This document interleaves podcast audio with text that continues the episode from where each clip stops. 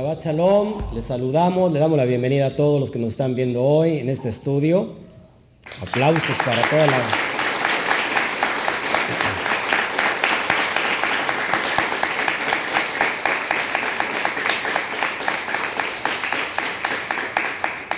Les saluda el pastor Oscar Jiménez del Ministerio Cielos Abiertos. Qué bueno que está ahí con nosotros. Pues como cada Shabbat nos estamos gozando todos de alguna u otra manera. Qué bueno por su asistencia de hoy. Bueno, pues estamos en la recta final casi de la, primer, la primera carta, la primera epístola a los Corintios de parte de Rab Shaul. Se ha ido rápido el tiempo y bueno, este, ya tiene usted en la red todo el estudio completo de Romanos, todo el estudio completo de Gálatas. Y bueno, ya estamos por culminar todo el estudio completo de la primera carta a los Corintios. Prometo subirla en breve. Y bueno, hoy vamos a tratar, nos vamos a ir al, capítulo 14. Antes, antes de ir allá, bueno, saludamos a toda la Quejilá Mundial que, nos está visitando, que, nos da sus likes, que nos da sus comentarios, que nos escribe. Qué bueno tenerlo con nosotros eh, en este tiempo, pues nos gozamos juntamente. Amén. Bueno, pues vamos a meternos en materia. Eh, estamos hablando de la, de la de los dones espirituales. ¿Se acuerda de la introducción que tuvimos en, el Shabbat pasado, anterior y el, y el antepasado? La introducción a los dones del Ruach HaKodesh, a los dones del Espíritu Santo. Entonces vamos a entender hoy qué es o qué son los dones, que ya lo hemos visto. Empezamos con el capítulo 12 y un, poquito hablamos sobre, sobre ellos. Quiero hacer hincapié hoy sobre el, don, en específico del don de lenguas. Puesto que el don de lenguas hay una gran, ¿cómo se puede decir? Una gran controversia entre los propios eh, denominaciones cristianas no se ponen de acuerdo. Algunos dicen que, es, un don del Espíritu Santo el hablar en sonidos incoherentes, sin sentido, y otros están a favor. Entonces es, hay un tremendo problema de, interpretación. Lo que vamos a hacer hoy es tratar eh, de llegar a la esencia original y entonces poder transmitir lo que Pablo en realidad quiso, quiso decir acerca de los dones espirituales. Amén. Entonces, acuérdate que en, el capítulo 12 y del capítulo 14 hay un capítulo en medio como sándwich que tiene mucho que ver con lo que estamos viendo y habla que de un camino más excelente, un camino mucho mejor que es el amor. ¿Se, dan cuenta? ¿Se acuerdan para, para, para quién son los dones? Vamos a hacer memoria. ¿Se acuerdan para quién son los dones? Para la quejilá. ¿Quién es la quejilá? ¿Qué denominación? Porque hay muchas. Más de 40 mil. ¿Para qué quejilá? ¿Para, ¿Para la de cielos abiertos? No. ¿Para qué quejilá? ¿Quién es la quejilá? Para el cuerpo del Eterno, para el pueblo de Israel. Amén. Si nosotros entendemos que la palabra iglesia se extrae de la palabra griega eclesía, y eclesía viene a su vez de la palabra cajal, que significa congregación, asamblea, refiriéndose a su, a su pueblo. Entonces Pablo habla en el contexto de los dones del cuerpo de Mashiach, porque en el capítulo 13 habla, el capítulo 2 habla sobre el cuerpo, eh, y el capítulo 13 habla sobre el amor, entonces, los dones son, no son para uso exclusivo de la persona quien lo recibe, sino es para darlo eh, para uso a favor de toda la congregación. Y si yo tengo todos los dones, tengo, hablo más, en, más, más lenguas que todos, como decía Pablo, y si no tengo amor, nada, nada soy. ¿Se dan cuenta hasta aquí? ¿Hasta aquí estamos bien? Bueno, entonces Basado en este, en este contexto del amor, ahora sí vamos entonces a entender qué es el hablar en lenguas, de acuerdo a la carta a los Corintios capítulo 14. Hace ocho días o hace 15 días les preguntaba yo, ¿quién, quién de aquí tiene todavía dudas de, sobre los dones? Sobre, por ejemplo, sobre el, don de lenguas. ¿Cuántos de ustedes no se sintieron frustrados en iglesias de donde venían antes, denominaciones de donde venían antes, donde les dijeron, usted no sirve porque no está bautizada en el Espíritu Santo. ¿No? A ver, levanten la mano, ¿cuántas personas? Perfecto.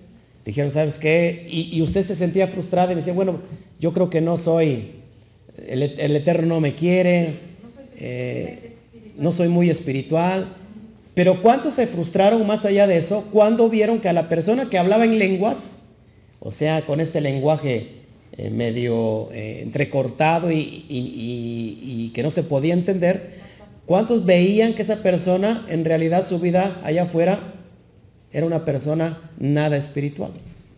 Dijeron, bueno, ¿cómo yo que creo que a lo mejor estoy de acuerdo a lo que estoy entendiendo, estoy siguiendo la fe, y cómo esa persona tiene es el don de lenguas bautizada en el Espíritu Santo, y estoy viendo que allá afuera es una persona que habla mucho, anda mucho en el chisme, anda criticando a este, a aquel, eh, lleva una vida completamente pagana. ¿No se preguntó eso? ¿Y cómo terminó usted? Ahora más frustrado.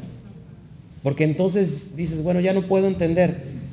O, será entonces, ese será el don de lenguas, un lenguaje que no se puede entender, un lenguaje que inaudible, que no se, que no se puede eh, explicar. Y eso es lo que vamos a ver hoy. Entonces por eso prepárese porque es muy importante entender eh, esta carta para que después de este capítulo 14 podamos nosotros ahora sí eh, entender qué es el verdadero don de lenguas. Amén. Bueno. Pues vamos ahora sí de lleno y nos vamos a meter a esta carta tremenda. Saque su Torah, por favor. Versículo 1. Y para poner el contexto una vez más. Ah, Pablo habla, dice, si yo hablase lenguas humanas y angélicas y no tengo amor, vengo a ser como, metal que, resuena o címbalo que retiñe. Aquí Pablo está como que se está, eh, ¿cómo se llama? Exagerando. Es como si yo dijera, si yo, tuviese todos los dones, si yo tuviese todos los ministerios del Espíritu Santo, si yo fuese Juan Camaney, ¿no? Y que moviera los montes y que abriera los mares en dos, pero no tengo, si no tengo amor, nada soy. Entonces, algo mejor que esto es el amor. Y en el, eh, en el versículo, en el capítulo 13, pues dice que lo que va a permanecer, ¿qué? Es el amor. La esperanza, la fe y el amor. Pero sobre todas las cosas el amor. Amén. Bueno, entonces, versículo 1 dice, seguid el amor. Fíjate, pone en contexto desde el capítulo 13, dice, seguid el amor y ahora sí, procura los dones espirituales. Pero sobre todo que profeticéis. Aquí será, será mayor el, el, don de profecía que el don de lenguas. Pregunto, ¿qué acaso la persona cuando habla en, un, en lengua, que ahorita vamos a ver qué es las lenguas, por ese que es un don del Espíritu Santo, ¿qué no habla de parte de Yahweh? ¿Qué no expresa palabra de parte de Yahweh. Y la palabra de Yahweh no es profética. Entonces, aquí vamos a poner el contexto. Pero sobre todo que profeticéis. Vamos a ver por qué. Fíjate, el amor. Primero vamos a ver qué es el amor. El amor en el hebreo es ahabá. Es el mandamiento más grande e importante que da cumplimiento a la Torah. O sea, el amor el, mandamiento más grande en toda la Torah es el amor. Punto. No hay otro mandamiento mayor que ese. Y te vamos a ver por qué el amor. Entonces, el ahabá es el mandamiento más grande e importante que da cumplimiento a la Torah. Fíjate, fíjate lo que dice Romanos 13:10. El amor no hace mal al prójimo. Así que el cumplimiento de la ley es el amor. Una vez más, el cumplimiento de la Torah es el amor. Deuteronomio 6, 4 y 5, que ya todo el mundo se lo debe de saber, ¿no? Es la declaración de fe del pueblo judío. Dice, el Esma, Esma Israel, Yahweh Eloheinu, Yahweh Hat. Oye Israel, Yahweh nuestro Elohim, Yahweh uno es, y amarás a Yahweh tu Elohim de todo tu corazón y de toda tu alma y con todas tus fuerzas. Hay otro mandamiento que tiene que ver ahora con tu prójimo. Levítico 19, 18. No te vengarás ni guardarás rencor a los hijos de tu pueblo, sino amarás a tu prójimo como a ti mismo. Yo, Yahweh. ¿Le suena, ¿Le suena familiar? ¿A quién le preguntan, oye, cuál es el más grande mandamiento de la Torah? Y le hacen una pregunta para tentarlo, para que cayera. ¿Se acuerdan? A Yeshua. ¿Cuál es el mandamiento más grande de la Torah? Eso lo vemos en Mateo 24, 40. Que él dice, dice Deuteronomio 6, 4 y 5, amarás a Yahweh tu Elohim con toda tu mente, con toda tu fuerza y con toda tu alma. Y el, y el segundo es muy parecido al primero. Amarás a tu prójimo como a ti mismo. ¿De dónde toma esto Yeshua que ha dado una enseñanza de esto muy profunda? ¿De dónde lo toma? Precisamente de la Torah, de la ley de, de Moisés. Y en Mateo 24 dice, de estos dos depende toda la ley y los profetas. Es decir, de, esta, de estos dos mandamientos que tiene que ver con lo más supremo que es la Jabá, el amor, depende toda la ley y los profetas. ¿Estamos entendiendo hasta aquí? Entonces, fíjate la importancia de lo que es el amor, porque en el griego es agape, pero hay diferencia, hay para eh, en el griego hay para diferenciar ciertos eh, tipos de amor. Amor hacia el prójimo, amor hacia la pareja, amor hacia tus padres, ¿no? Pero este amor es un amor que lo acabamos de ver en el capítulo, el capítulo 13, ¿no? La preeminencia del amor. Y ya entendimos qué es el amor. Entonces, muy importante, si tenemos el amor, ¿qué, qué pasar? Entonces, ahora sí, anhelen los dones espirituales. Seguimos en cuestión del amor, fíjate. Segunda de Juan 1.6. Fíjate lo que dice el discípulo amado. Y este es el amor, que andemos según sus mandamientos. Y este es el mandamiento, que andéis en amor, como vosotros habéis oído desde el principio. ¿Desde cuál principio? Todo el mensaje del Eterno desde un principio es de amor. ¿Sí? Lo, vimos, lo acabamos de ver en la ley de Moisés. Juan 14, 15. ¿Qué, ¿Qué, dijo el amado Yeshua? Si me amáis, haz lo que quieras. Vive como quieras.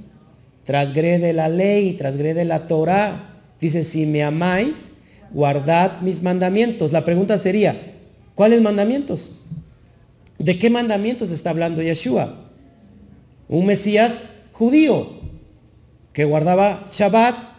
Lucas 4:16 dice como era su costumbre, que se circuncidó al octavo día, que iba a la sinagoga todos los Shabbat y que estudiaba la Torah. ¿De qué, ¿De qué mandamiento creen que está hablando Yeshua? Si me aman, guarden mis mandamientos. Fíjate lo que dice Juan 14, 21. El que tiene mis mandamientos y los guarda, ese es el que me ama. Y el que me ama será amado por mi Padre y yo le amaré y me manifestaré a él. El que tiene mis mandamientos, ojo, y los guarda. ¿De qué mandamientos? Vamos a ver más. Juan 15, 10. Y subrayalo, porque ¿cuánta gente se ha encontrado allá afuera que dice que ama, ama a Dios, así literal, ¿no? Yo amo a Dios. Y la pregunta sería, ¿y guarda sus mandamientos? ¿Y qué dicen ellos? ¿Sí? ¿Cuál es el mandamiento? Sí, pues solamente que, lo ame yo con él, a toda, con todas, así lo dijo Jesús. Que, ame, que ame, lo ame con toda mi mente y mi, fuerza y todo lo demás. Y a mi prójimo. Pero será así tan, ¿cómo se puede decir? Eh, tan relativo tan general o, o se refiere a una cosa en específico. Juan 15, 10 dice, si guardareis mis mandamientos, permaneceréis en mi amor, así como yo he guardado los mandamientos de mi Padre y permanezco en su amor. Ahora sí, ¿cuáles serán los mandamientos de, su Padre? ¿Quién es el papá de Yeshua? Yahweh Tsebaot. ¿Cuáles serán los mandamientos de, del Abacadosh? ¿Cuáles serán los mandamientos? La Torah. ¿Verdad que ya está poniendo medio, medio grave el asunto? Seguimos en el amor. Primera de Juan 5.3. Primero de Juan, primera de Juan 5.3. Dice, pues este es el amor a Elohim. Una vez más, este es el amor que, que guardemos sus mandamientos y sus mandamientos no son gravosos. Alguna persona podrá decir, híjole, es que cuesta mucho trabajo guardar sus mandamientos. Dice, dice Juan, el que estuvo cerca del Mesías, sus mandamientos no son gravosos. ¿No es deleite el mandamiento del Eterno? ¿Qué dice el Salmo 19? Que el andamiento, la ley de Yahweh es perfecta, que convierte el alma. ¿Cómo va a ser gravoso? Seguimos, primera de Corintio, Corintios 16, 22, fíjese, más adelante lo que va a decir el propio Rab Shaul. El que no amare a la don Yeshua Hamashiach, sea anatema, sea maldito. Maranata. Yeshua viene. Ahora, lo vuelvo a repetir. El que no amare a la don Yeshua, sea maldito. Maranata. Yeshua viene. ¿Se dan cuenta la importancia del amor? Ahora sí, ¿Cuántos aman a, Yeshua? Guarden sus mandamientos. Y uno de sus mandamientos, que es por siempre, Olam, cada ocho días, Shabbat. Pastor, ya me tiene, es como un cassette que lo pone y lo pone. Si lo amas, ojo que si tú dices que tú lo amas, ¿eh? porque no es amarlo a tu forma, no es amarlo a tu manera. Eso no es válido. Es amarlo de acuerdo como Él quiere que tú le amas. ¿No? Seguimos entonces. Ahora, procurad, ahora sí que ya tenemos en eh, lo que son los dones, ahora sí dice, procuren los dones espirituales. Porque si tú tienes amor, estás capacitado para recibir un don espiritual. Pero una persona soberbia, grosera, altiva, egoísta, pedante, ¿cómo puede ser llena del Espíritu Santo, del Ruach HaKodesh? Si no tiene amor. Y si dice que tiene amor es porque entonces está guardando los mandamientos de Yahweh. Y sus mandamientos no son qué? Gravosos. ¿Todos aquí? ¿Vamos entendiendo? Dice, pero sobre todo que profeticéis, lo que te decía hace un ratito, será mayor la profecía que todo lo demás. Bueno, vamos a, vamos a entenderlo. ¿En qué, ¿En qué contexto lo está hablando? Fíjate, en la versión griega textual dice, para que estén hablando como voceros. Es decir, si tú tienes amor, procura los dones espirituales, ¿para qué? Para que entonces estés hablando como un vocero del Eterno. Amén. Versículo 2. Porque el que habla en lenguas no habla a los hombres, sino a Elohim, pues nadie le entiende, aunque por el Espíritu habla misterios. Y aquí vamos, aquí este texto se ha sacado de contexto.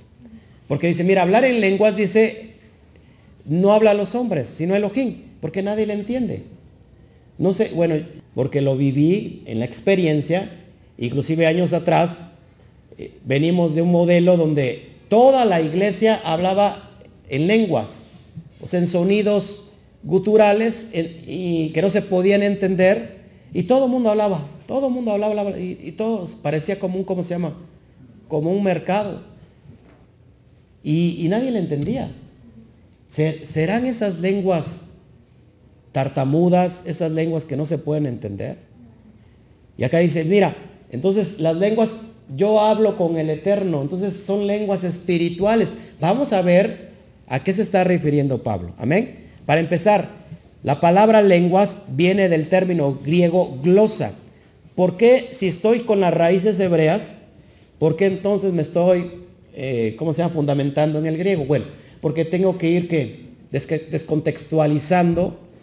Primero me, veo voy al griego para entender cómo fue eh, transliterado el término lenguas, que lógico, en, hebreo no, es glosa, pero Pablo eh, menciona lenguas y, y, cuando lo traducen al griego es glosa.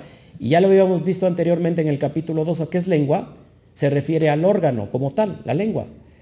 Como también por implicación a un lenguaje, idioma, específicamente uno adquirido no naturalmente. Entonces, ¿qué está diciendo Pablo? El que, el que habla un lenguaje, un idioma, no habla a los hombres. ¿Por qué? Porque es, es uno que se ha adquirido espiritualmente, de una forma sobrenatural. Te voy a poner el contexto.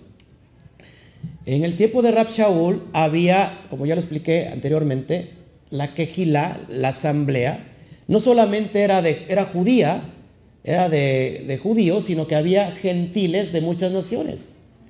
¿Por qué se manifestaba el espíritu de don de lenguas? Porque no todos entendían el hebreo, porque el, estudio de la Torah se tiene que, que, el lenguaje de la Torah es el hebreo, los estudios tienen que ser en hebreo. Entonces, mucha gente no entendía. Entonces, el espíritu daba a alguien de manera sobrenatural para que aquella persona lo pudiera entender en, en su idioma. Entonces, un lenguaje adquirido sobrenaturalmente. Y ahorita vamos a entender esto. ¿eh? Fíjate, la palabra lenguas, glosa, viene en Hechos 2, 3, cuando se derrama el Espíritu y todos hablaban eh, lenguas. La palabra es lengua, idioma. En Hechos 2, 4, en Hechos 2, 11, en Hechos 10, 46, en Hechos 10, 19.6. Ya lo, eso ya lo vimos en el capítulo 12. Filipenses 2.11, cuando dice, toda lengua confesará que Yeshua es el Adón. También la palabra glosa. Marcos 16, cuando le dicen, vayan, id por todo el mundo y predicad el Evangelio a toda criatura. Estas señales seguirán a los que creen. En mi nombre echarán fuera demonios y hablarán nuevas lenguas. A ver, ¿para qué querían los discípulos hablar nuevas lenguas? ¿Para qué tenían que estar capacitados los discípulos galileos, que en realidad todos, o no decir casi todos, eran que ignorantes, venían del vulgo, eran pescadores, eran personas que solamente podían conocer el hebreo, lo, que es lo, el, idioma nativo, ¿para qué iban a querer lenguas si iban a ir al otro mundo, para, perdón, al mundo, a, las, a otras naciones? Pues precisamente para comunicar de una manera sobrenatural las promesas de Yahweh, la Torah. ¿Estamos aquí? Es en este contexto que estoy hablando. Apocalipsis 5.9 también habla de la lengua, de idiomas. Entonces, hasta aquí queda claro que la palabra lenguas no es una, un lenguaje que no se conoce, que ¿cómo se puede decir? Raro, extraño, está hablando de un idioma. Amén. Seguimos. Dice, porque el que habla en lenguas no habla a los hombres, sino a Elohim, pues nadie le entiende. En el contexto nadie le entiende es si no hay intérprete. Es decir, cuando una persona, ahorita vas a, entender por qué él, cuando alguien habla en lenguas está hablando misterios.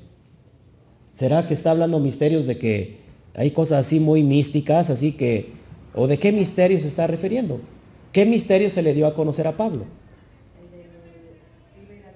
Que iba a ir a los gentiles, que los gentiles eran parte del pueblo, esparcido, sí, del remanente de Yahweh, de las ovejas perdidas de la casa de Israel.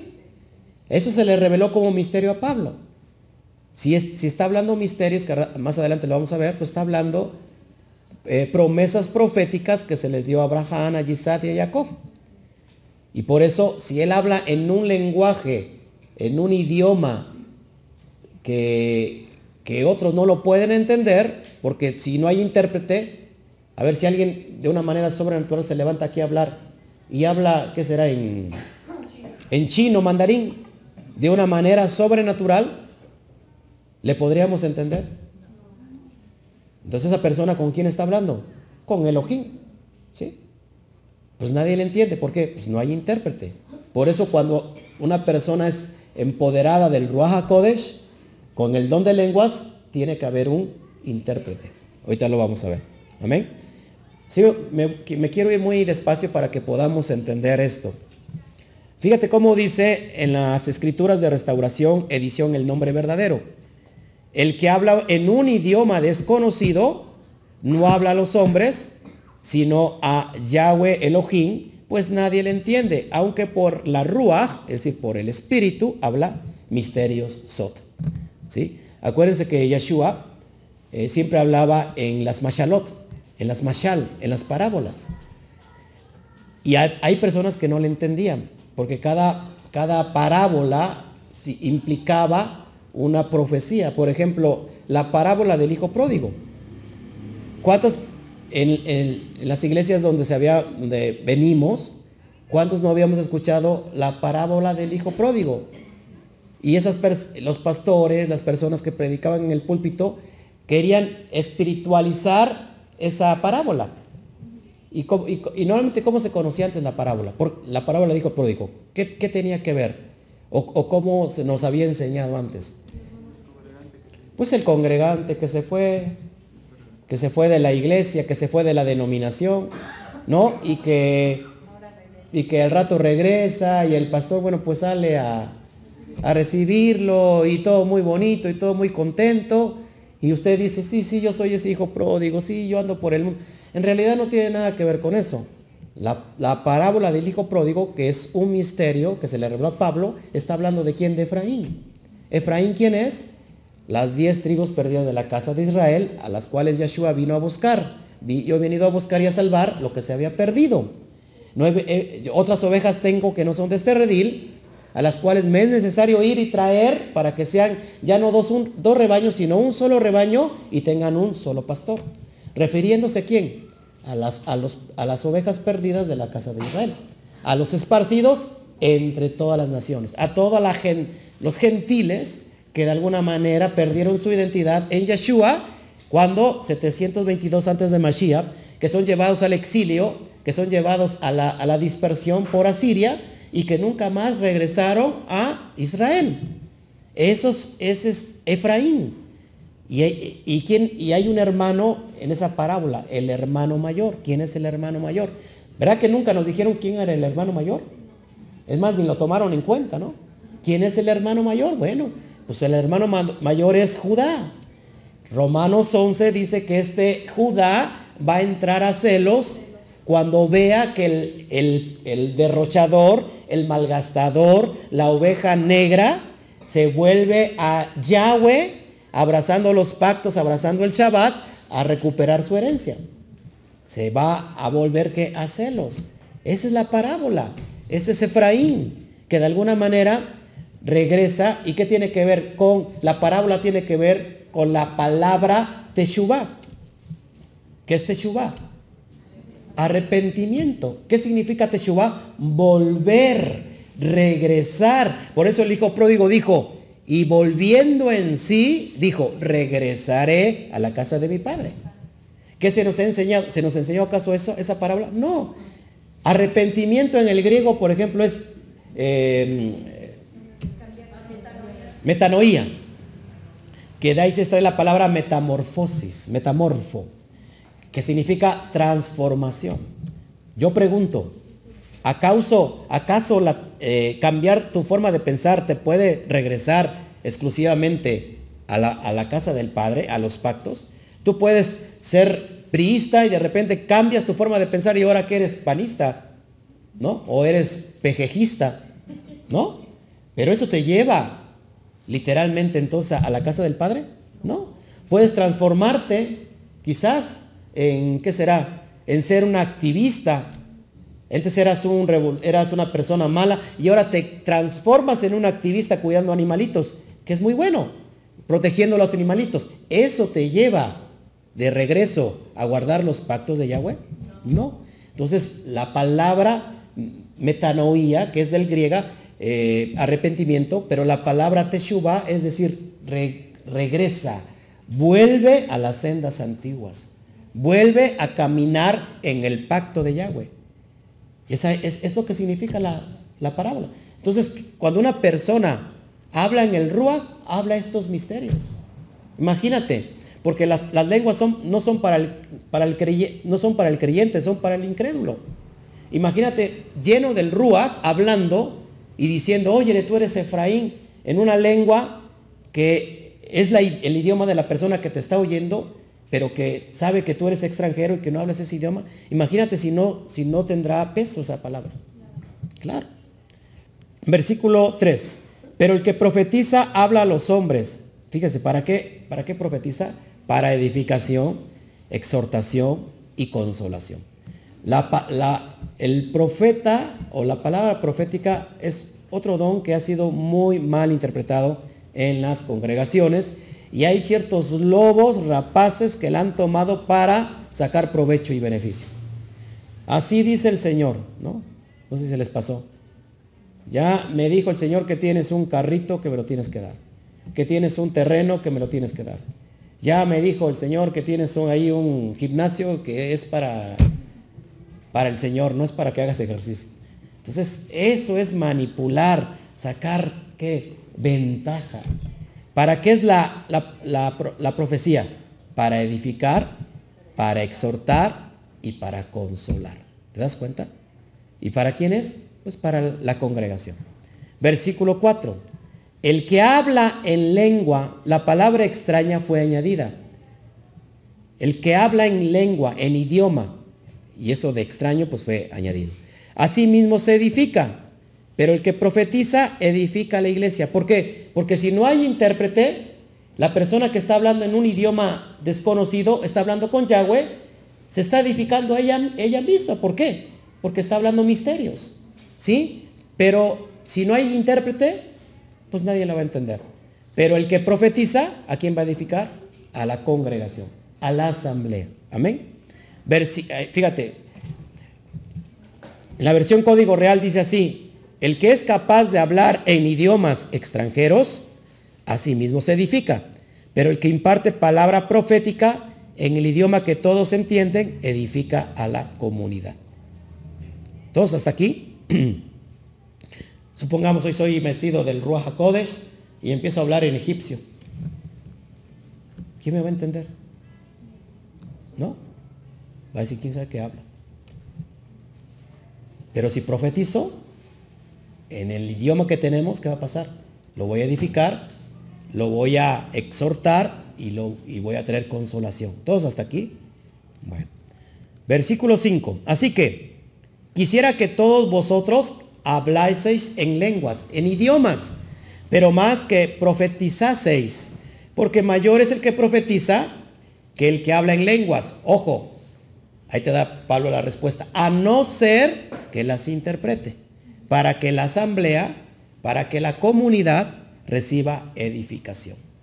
Y aquí es un problema de interpretación la palabra iglesia, que lo he remarcado una y otra vez, la palabra iglesia, del griego eclesía. ¿Alguien se acuerda qué significa eclesía? Los llamados a salir fuera. ¿A quiénes son la primer conjunto de personas que se les llama para que salgan fuera de la esclavitud?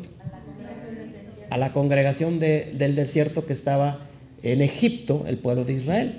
Esa es la primera comunidad de varios millones de personas. ¿Quién será, la, ¿Quién será la comunidad ahora que el Eterno está llamando a salir fuera? ¿De cuál Egipto? No estamos ahora en Egipto, pero estamos ahora en la esclavitud del sistema mundial, del sistema religioso, del sistema de, de las denominaciones. ¿No? Somos su pueblo. Entonces, el que profetiza dice, es mayor Dice el que habla en lenguas, en idiomas, a no ser que las interprete.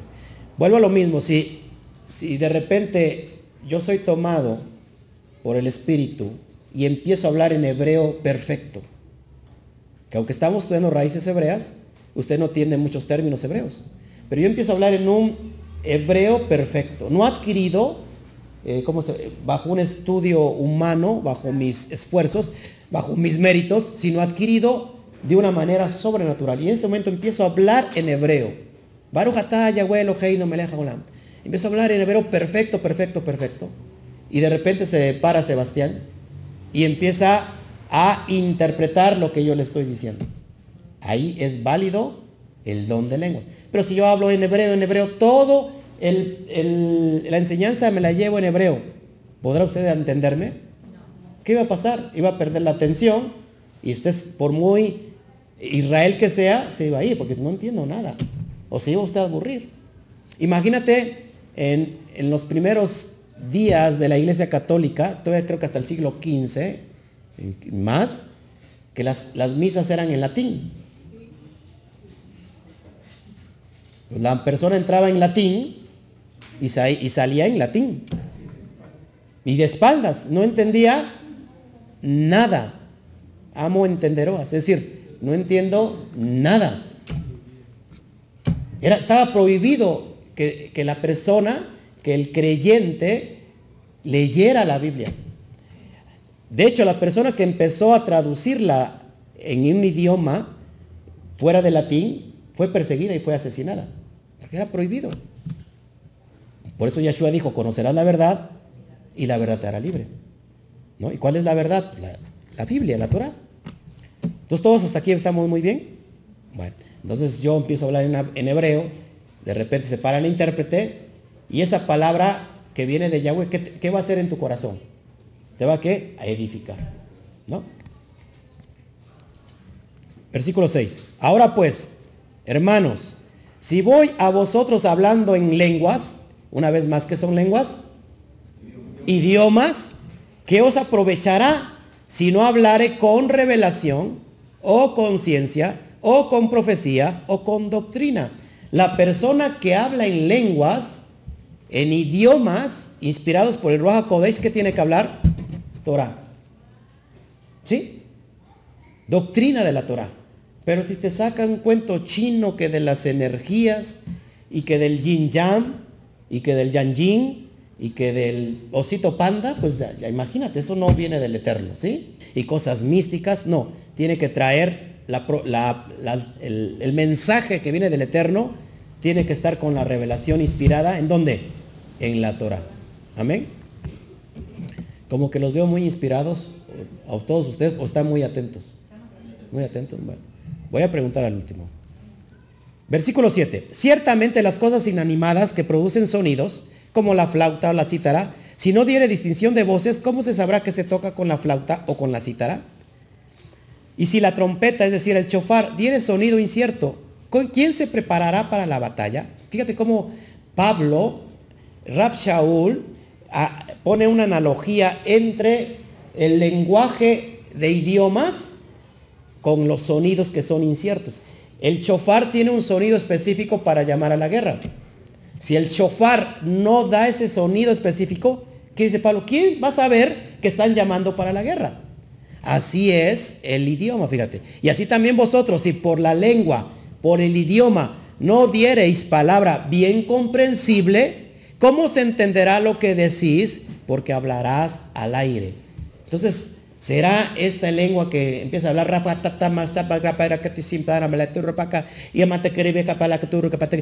¿Será eso lo que, lo que serán las lenguas? Dice, dice, sonido incierto, ¿será eso el, lenguaje de que Yahweh está interpretando? ¿Y cómo, cómo ¿Cómo es cuando escuchabas a esa persona decir, ¿cómo decías? Ah, eso es espiritual. Qué espiritual esa. Yo, yo quiero ser como él. Y si te das cuenta, normalmente cada denominación tiene la misma lengua. ¿Por qué? Porque se aprende por oído.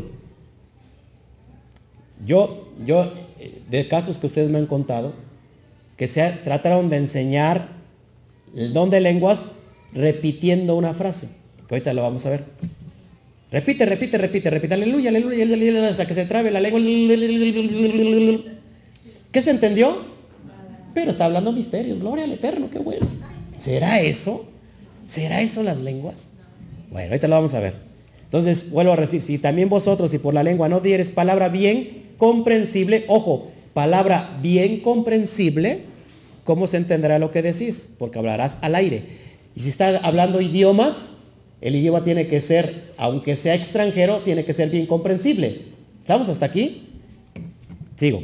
Versículo 10. Y ahí da la respuesta a Pablo. No hay que buscarle tanto rollo al asunto. Versículo 10 se lo dice. Tantas clases de qué? De idiomas hay. Seguramente en el mundo y ninguno, y ninguno de ellos carece de significado. Pablo te lo está contestando todos los idiomas, de todas las naciones y de todos los países que tienen significado, no carecen de significado. Entonces vuelvo a repetir, será el rapacatamataracamatatataracatucutucutucutucucurucucu paloma. No me entendieron lo último, ¿no? ¿Será eso? Bueno, vamos a ver. Versículo 11. Pero si yo ignoro el valor de las palabras, seré como extranjero para el que habla y el que habla será como extranjero para mí. Una vez más. Se está hablando en otro idioma, es un extranjero, pero no le entiendo nada. ¿Sí? Así también vosotros, pues que anheláis dones espirituales, procurad abundar en ellos, ¿para qué? Para edificación de la iglesia. Una vez más, si tú tienes el amor, si has experimentado el amor, si amas a Yahweh, estás guardando los, los pactos, estás guardando los mandamientos, entonces anhela los dones espirituales. Y procura abundar en ellos. ¿Para qué? Para edificarte a ti mismo. Para que digan, wow, mira qué, qué tremendo cómo me ve la gente cuando profetizo. Ya nada más tiene todos los ojos están puestos sobre mí. Le voy a comentar una persona que, un, pariente mío que ya murió, no estaba muy bien de sus facultades mentales y una vez vino a la, pero en, su, en su, ¿cómo se llama? En su, para que no se escuche feo. Sí, en su límite, en su límite físico, buscaba del Eterno y traía su Biblia. Y un día llegó a la, congregación y, este, y acabamos de, de, la alabanza y todo el mundo empezó a aplaudir. ¿Y sabes qué, qué hizo él? Empezó a inclinarse así, inclinarse así. Pensaba que la alabanza era para él. Entonces mi mamá dice, no, no, no es para ti, es para Yahweh. Entonces, imagínate, o sea, los dones es para el servicio de la comunidad. ¿No? No para que tú te luzcas, te veas muy bonito, no. Es para el servicio de la comunidad. Versículo 13. ¿Cuántos de aquí quieren ser llenos de, los dones de Roja Kodesh? Ahora, entonces si quieres ser lleno de los Roja Kodesh, acostúmbrese que va a ser molestado. Mejor lo van a ir a levantar a las 3 de la mañana. ¿En serio? Pastor, se nos endemonió mi suegra. Pastor, no, de veras, esto es real. Pastor, se endemonió tal persona. Ayúdenos, mire, se, endemonió mi hija. Y normalmente la enfermedad siempre casi es en la madrugada. ¿No? Y tú que tienes el don de discernimiento de espíritus y el Eterno te capacita para echar fuera demonios, va a decir, no, no lo siento, la tienda está cerrada. El ministerio abre a partir de las 9 de la mañana. No, pues te tienes que levantar, porque para eso pediste ser usado por el Eterno. Ahora sí, ¿cuántos quieren ser usados por el Eterno? Porque el versículo 13, por lo cual el que habla en lengua extraña, pida oración poder interpretarla. Sea, no me salgas aquí con tu, con tu glasololia, glosolalia, perdón, de decir, ra, ra, ra,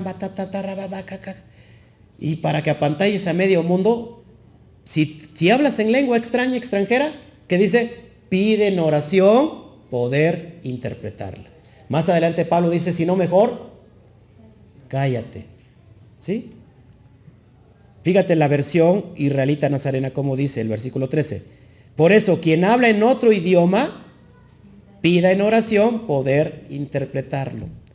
Por ejemplo, cuando yo digo palabras en hebreo, ¿no? que lógico, aprendido de, los estudios. Pero normalmente, ¿qué hago después de decir una palabra o una frase larga en hebreo? ¿Qué hago? Lo digo en español, ¿no? Para que podamos que interpretar. ¿Verdad que no está difícil? Lo, que yo no entiendo por qué tantas denominaciones se han dividido por esto. Nada más por un asunto de, mala interpretación como son las lenguas, se han levantado divisiones se ha multiplicado.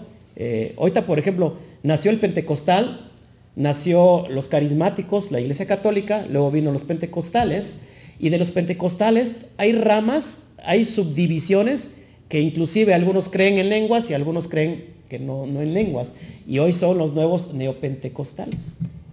Lo que vemos en la televisión, los famosos televangelistas. Amén.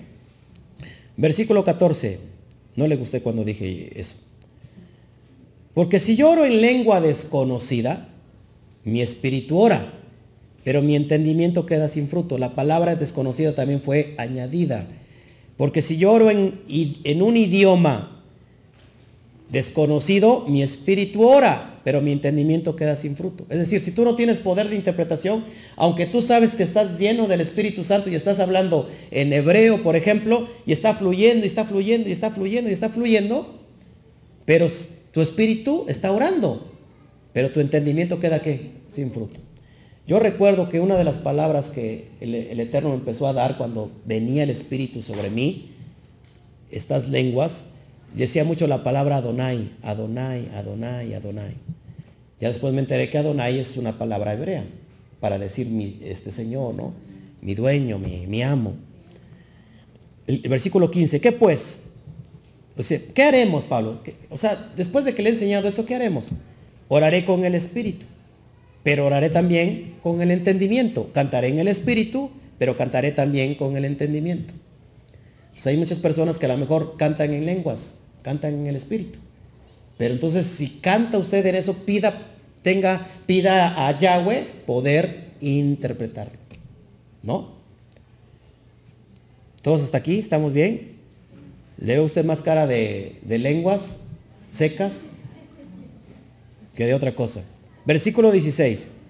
Porque si bendices solo con el Espíritu, el que ocupa lugar de simple oyente, ¿cómo dirá el amén a tu acción de gracias? Ojo, cuando alguien está hablando en lenguas, está dando acciones de gracias.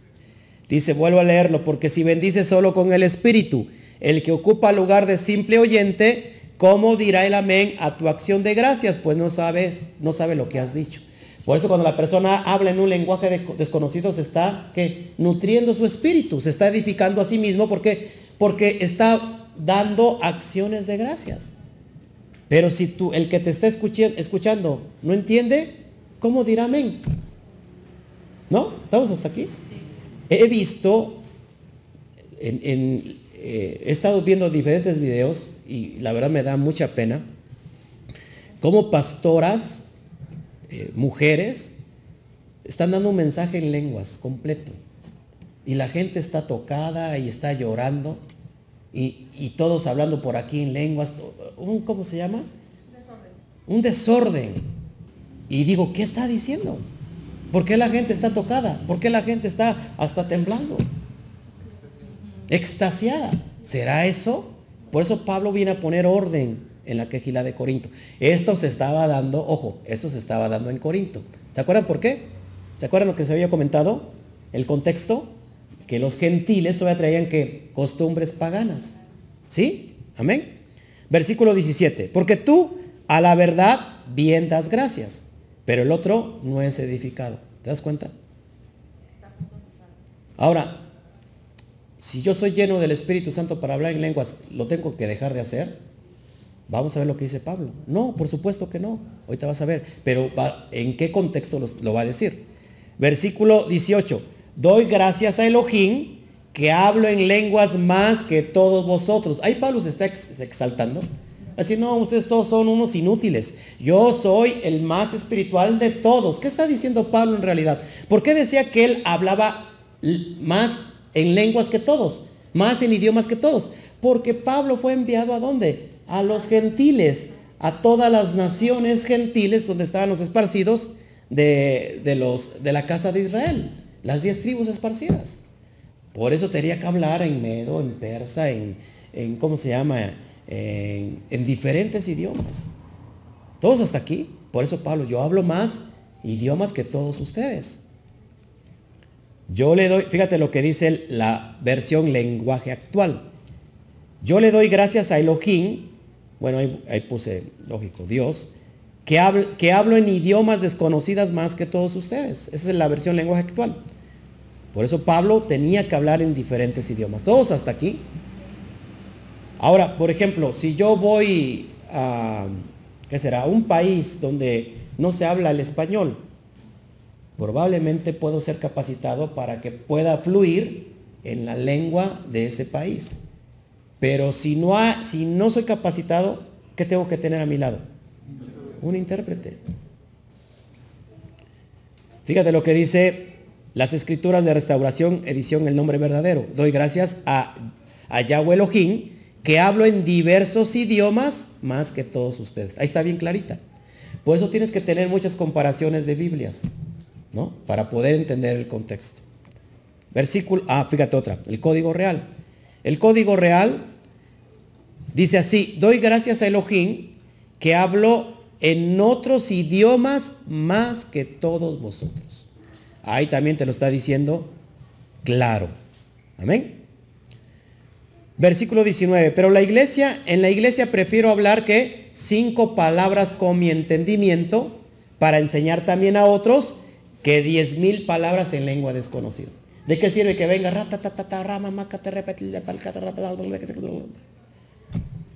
Y nadie va a entender nada. Yo prefiero, dice, hablar cinco palabras con mi entendimiento que hablar diez mil en lengua que nadie va a poder interpretar.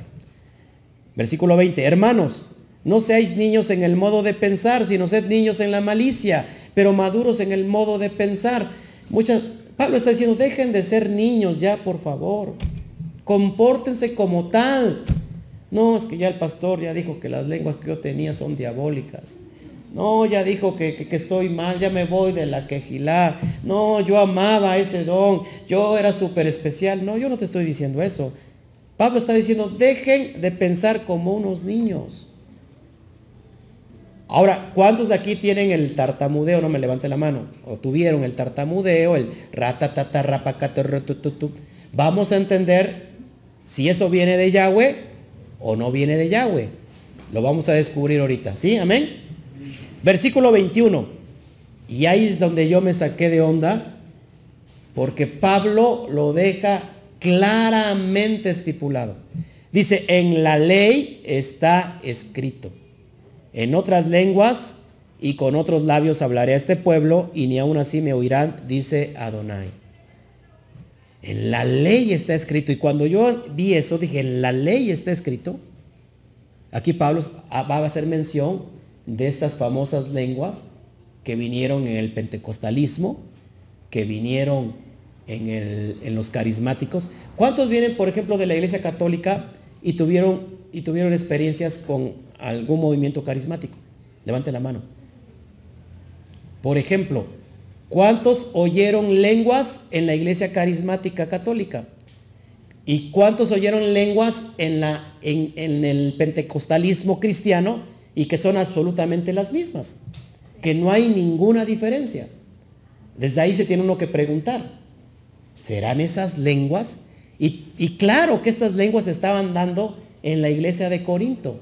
Claro que esto estaba viniendo y, va a ver por qué venían, para que, que estas lenguas son una señal.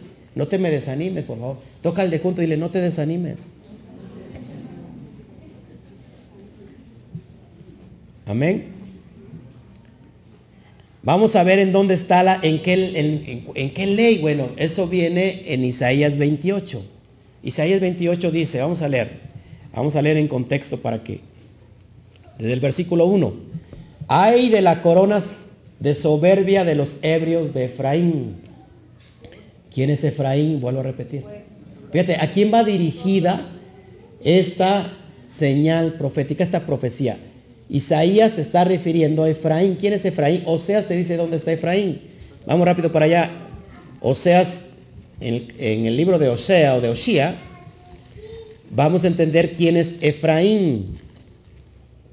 Capítulo 7 de Oshia, de Oseas, versículo 8. Que todo el mundo ya sabe aquí quién es Efraín. Por las personas nuevas y por las personas que nos están siguiendo en los estudios, que pueden ser nuevos. Dice, Efraín se ha mezclado con los demás pueblos. Efraín no fue fue una torta, perdón, no volteada. Efraín se está refiriendo a las diez tribus que perdieron su identidad con el, después de la dirección de Jeroboam. Jeroboam metió la idolatría y el Eterno les dio carta de divorcio, se les llevó a Siria en el 721-722 y los esparció entre todas las naciones. Ahora, ese, ese pueblo perdió su identidad. Son las ovejas que andaba buscando Yeshua. A esa casa se le conoce también como casa del norte, como casa de Israel, como casa de Yosef o como casa de Efraín. ¿Quién es Efraín? ¿Dónde está Efraín? Dice, se ha mezclado con los pueblos. Está entre todas las naciones. Seguramente Efraín, ahora podrás entender a quién le está hablando Isaías. Fíjate, hay de la corona de soberbia de los ebrios de Efraín. En, en el sistema carismático, en el sistema pentecostal, ¿no se emborracha la gente del Espíritu Santo? ¿No ha escuchado eso? Queremos ser borrachos del Espíritu Santo. Bueno, a ellos les está hablando. ¿Dónde creen, para poner perspectiva, dónde cree que esté Efraín? Ahorita, en este momento. ¿En qué, en qué denominación religiosa estará Efraín? En toda la cristiandad. En todo el catolicismo. Es más, está en todos los pueblos. En Asia, en Europa, en África, en América. Ahí está Efraín. Y hoy te vas a entender muchas cosas.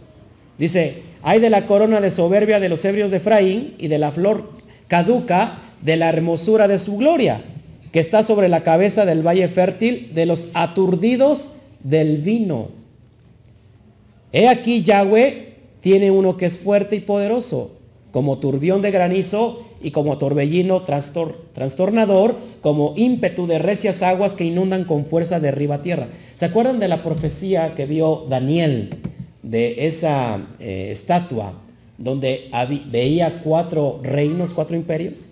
¿Se acuerdan que el último imperio es el reino eh, del imperio romano? ¿Se acuerdan? Que viene alguien y desmenuza, viene una roca que le quiebra las, las piernas, los pies, y toda esa estatua viene para abajo, ¿se acuerdan? Bueno, está hablando que este imperio romano, Daniel 7, 24 25, después lo busca si quiere, ahí habla que dice que habla, hablará palabras en contra del Altísimo, y a los santos del Altísimo al pueblo perseguirá, y, intentará cambiar que la ley y la Torah y, los, y las fiestas religiosas de, de Yahweh, las tratará de cambiar. Pero ¿qué va a pasar? Que va a venir uno poderoso y, los, y va a quitarles, eh, los va a derrotar. Es lo que está diciendo aquí. Versículo 3, con los pies será pisoteada la corona de soberbia de los ebrios de Efraín. Y será la flor caduca de la hermosura de su gloria que está sobre la cabeza del valle fértil, como la fruta temprana, la primera del verano, la cual apenas la ve el que la mira, se la traga tan luego como la tiene a mano. Es decir, Efraín fue una torta no volteada, es decir, solamente se coció de un lado, le salieron canas, dice Oseas, y él no se dio cuenta. O sea, es como un niño que le han arrebatado la corona, la corona de gloria que Hashem había puesto en ellos. No se da cuenta. las personas que están entre la cristiandad piensan que están bien, que están llenas de mosto, que tienen experiencias sobrenaturales. Si, no sé si habrás tú entendido esto, que una reunión tenía que estar llena de experiencias de ese tipo sobrenaturales, porque si no había esas experiencias emotivas, no había estado completo el servicio. Hoy estuvo poderoso. ¡Wow! ¿Cómo habló la hermana esta nuevecita en lenguas? ¿Cómo se cayó? ¿Cómo se revolcó? estuvo poderoso, wow, qué poder. Es lo que pensaba. ¿Por qué? Porque Efraín es una torta que no se volteó. Versículo 5. En aquel día Yahweh de los ejércitos será por corona de gloria y diadema de hermosura al remanente de su pueblo. Que se escuche un amén. Versículo 6. Y por espíritu de juicio al que se sienta en juicio y por las fuerzas a los que rehacen la batalla en la puerta. Versículo 7, pero también estos erraron con el vino y con sidra se entontecieron. El sacerdote y el profeta que dice, erraron con sidra.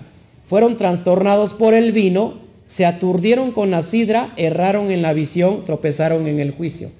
¿Cuántas, cuántas profetas no ha visto hablar y hablar y hablar y nunca abrieron la, la Biblia? Dar mensajes completos solamente de automotivación, solamente de bienestar, solamente de pura prosperidad.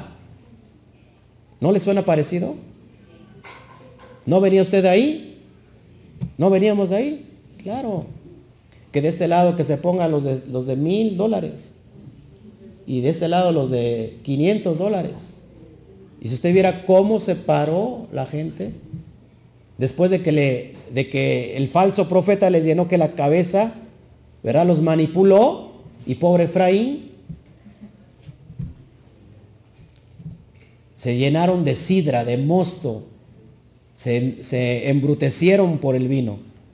Versículo 8, pero toda la mesa, porque toda mesa está llena de vómito y suciedad hasta no haber lugar limpio. Fíjate cómo ve el Eterno todos esos cultos que están, disque a su nombre. Me dicen Señor, me dicen Adonai y no me obedecen. Qué tremendo. Versículo 9. ¿A quién se enseñará ciencia?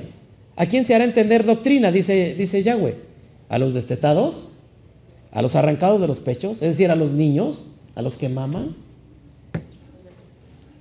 Versículo 10. Fíjate cómo dice la, la Reina Valera. No lo traduce como tal. Porque mandamiento tras mandamiento, mandato sobre mandato, renglón tras renglón, línea sobre línea, un poquito allí, otro poquito allá. Porque en lengua de tartamudos y en extraña lengua hablaré a este pueblo. Pero fíjate, yo te voy a enseñar una versión católica, como lo dice claramente.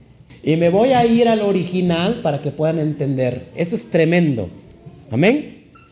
Fíjate cómo dice, en, bueno, en la Reina Valera dice, porque mandamiento tras mandamiento, renglón sobre, perdón, mandamiento tras mandamiento, mandato sobre mandato, renglón tras renglón, línea sobre línea, un poquito allí, un poquito allá. Fíjate cómo dice en el original, porque tzap la saf, zap la saf, kap la kaf, kap la kaf, sersam sersam, escuchadlo, pa pa pa pa pa pa ta ta ta ta ta ta. Ahora fíjate, en el original, ahí está el original. No te, no te miento, búscalo. Sap la saf, sap la saf, kaf la kaf, kaf la kaf, sersham, sersham.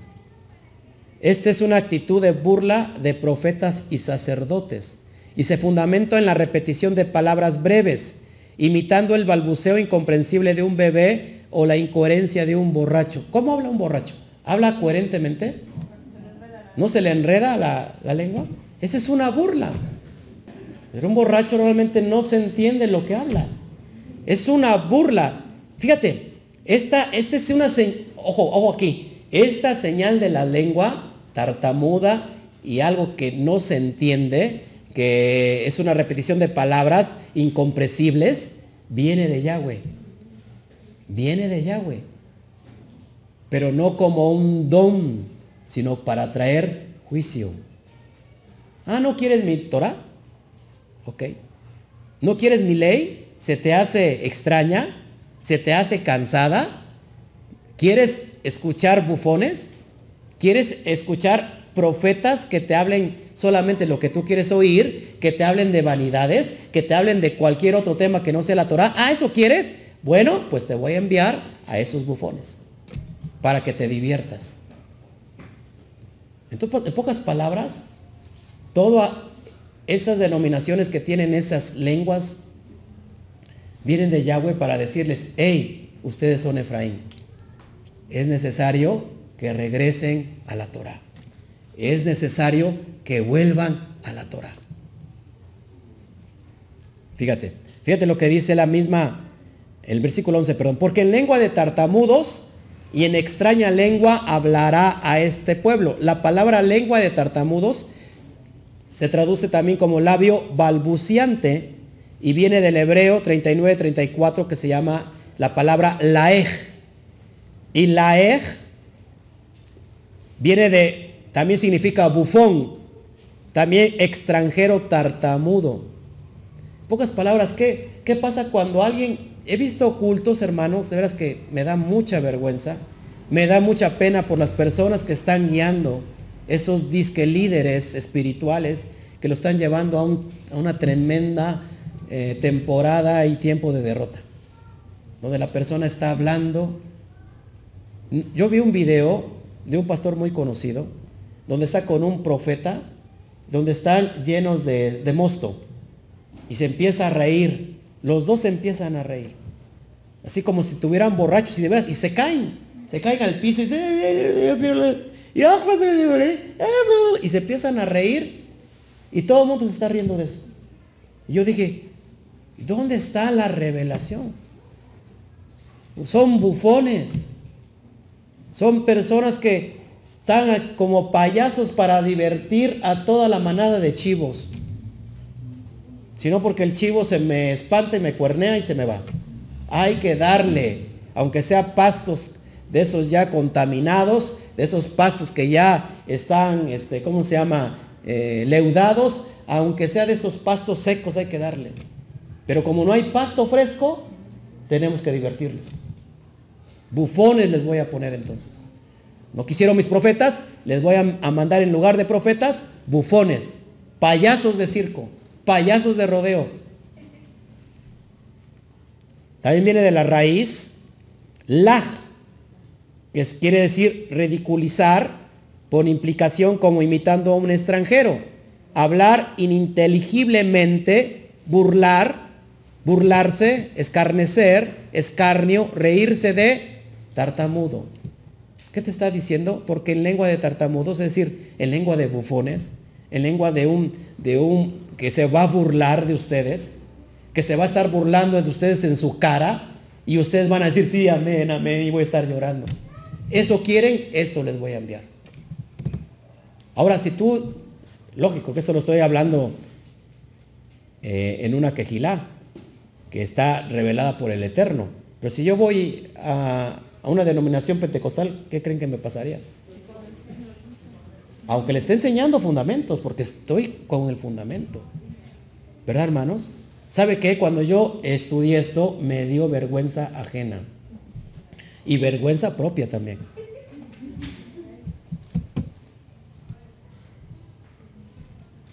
Yo tuve esas lenguas. Yo lo digo, yo tuve esas lenguas. Y mucha gente no se quiere quitar de ahí. Pero es que yo lo experimenté. Es que a mí se me durmió la lengua. Yo vi, yo vi que era algo sobrenatural. Déjame decirte que sí es algo sobrenatural. Sí es algo sobrenatural. Pero viene para enseñarte que tú eres Efraín, que tienes que volver. Que tienes que dejar los circos evangélicos. Que tienes que dejar las carpas de payasos que te están solamente tratando de qué? De de entretenerte. Amén. Como que muchos ya se quieren ir. No, ya me voy de acá. Me voy con los payasos. Versículo 13. Así, fíjate.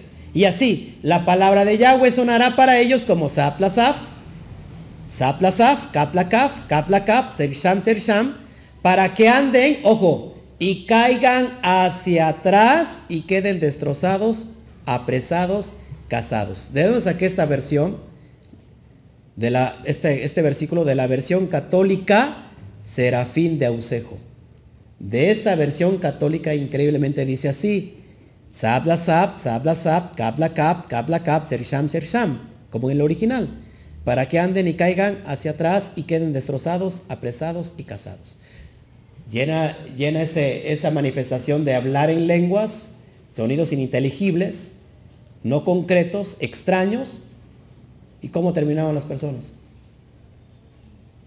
¿No se caían para atrás? Y esa persona decía, wow, sentí un espasmo que me recorrió todo mi cuerpo, qué descanso, wow, qué descanso. Déjenla ahí, está descansando en el espíritu, deseamos. Impresionante. Impresionante. Y lo peor, lo peor de todo eso, que esa persona que vivía esas manifestaciones, salía y seguía viviendo su vida como, como siempre. Pregunto, ¿eso será entonces del Espíritu Santo? Una cosa que venga el poder del Eterno, te toque tu corazón y caigas de rodillas, caigas a los pies de Mashiach y te levantes para ser completamente otra persona diferente. No un encuentro que dure tres días. Ahí voy al encuentro. Acá hay muchas iglesias que están ya fomentando ese tipo de, ¿cómo se llama?, de doctrinas. Los encuentros eh, espirituales de tres días. Te cobran 1.500, 2.500. Va a ser en el hotel fulano de tal. Pero mira, vas a vivir la experiencia y vas a salir como nuevo. Y, las iglesias están creciendo en eso. Ya no saben qué inventar. ¿De qué les hablan? De la nueva era, les, les hablan de, no sé, de tantas cosas, de filosofía, les hablan de, de psicología, cómo podemos ayudar a la persona. Y la persona paga y vive un encuentro emocional. Y puede salir cambiado emocionalmente, pero al ratito después de que se le pasa la emoción, ¿qué pasa? Vuelve la triste realidad. ¿Qué necesitamos nosotros? Un encuentro. Nosotros necesitamos un encontronazo con el Ruach Kodesh, como lo tuvo Rab Shaul cuando se encontró con, el Mashiach de Israel. Un encontronazo que se le cayeron todos los velos.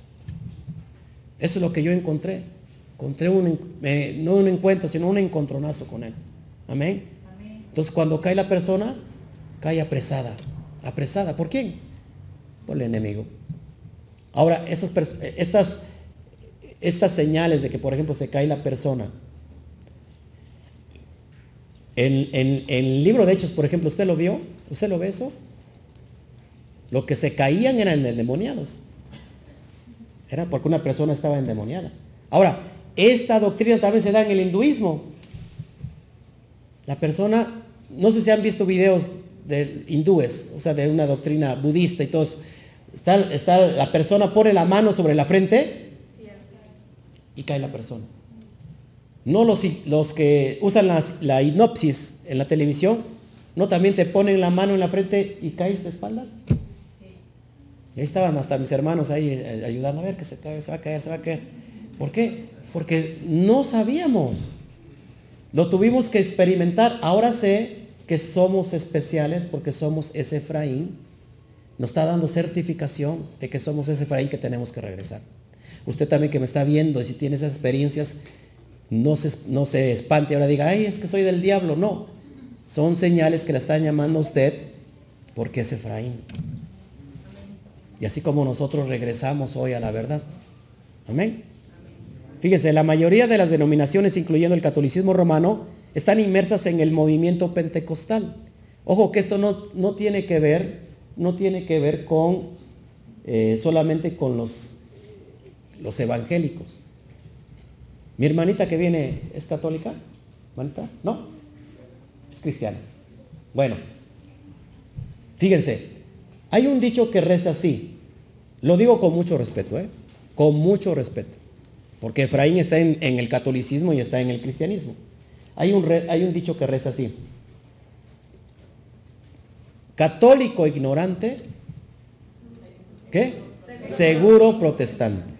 Una vez publicaron una familiar de eso a Claudia, o sea, publicó en Facebook y Claudia vio, es, una, es su tía o su prima, y se enojó.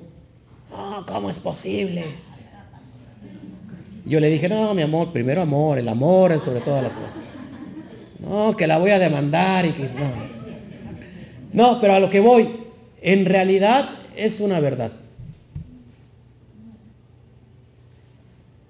Porque los dos viven en ignorancia. Los dos están ignorantes. Por eso sí, es cierto. Católico ignorante, seguro protestante. Porque los dos son igual.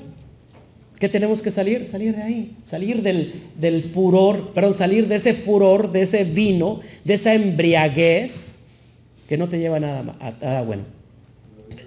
¿Perdón? De Babilonia. De Babilonia. Donde están hablando, fíjate, incoherentemente en lenguas. Y esto incluye un comportamiento fuera de control como la risa fuera de control. ¿Ha escuchado la risa santa?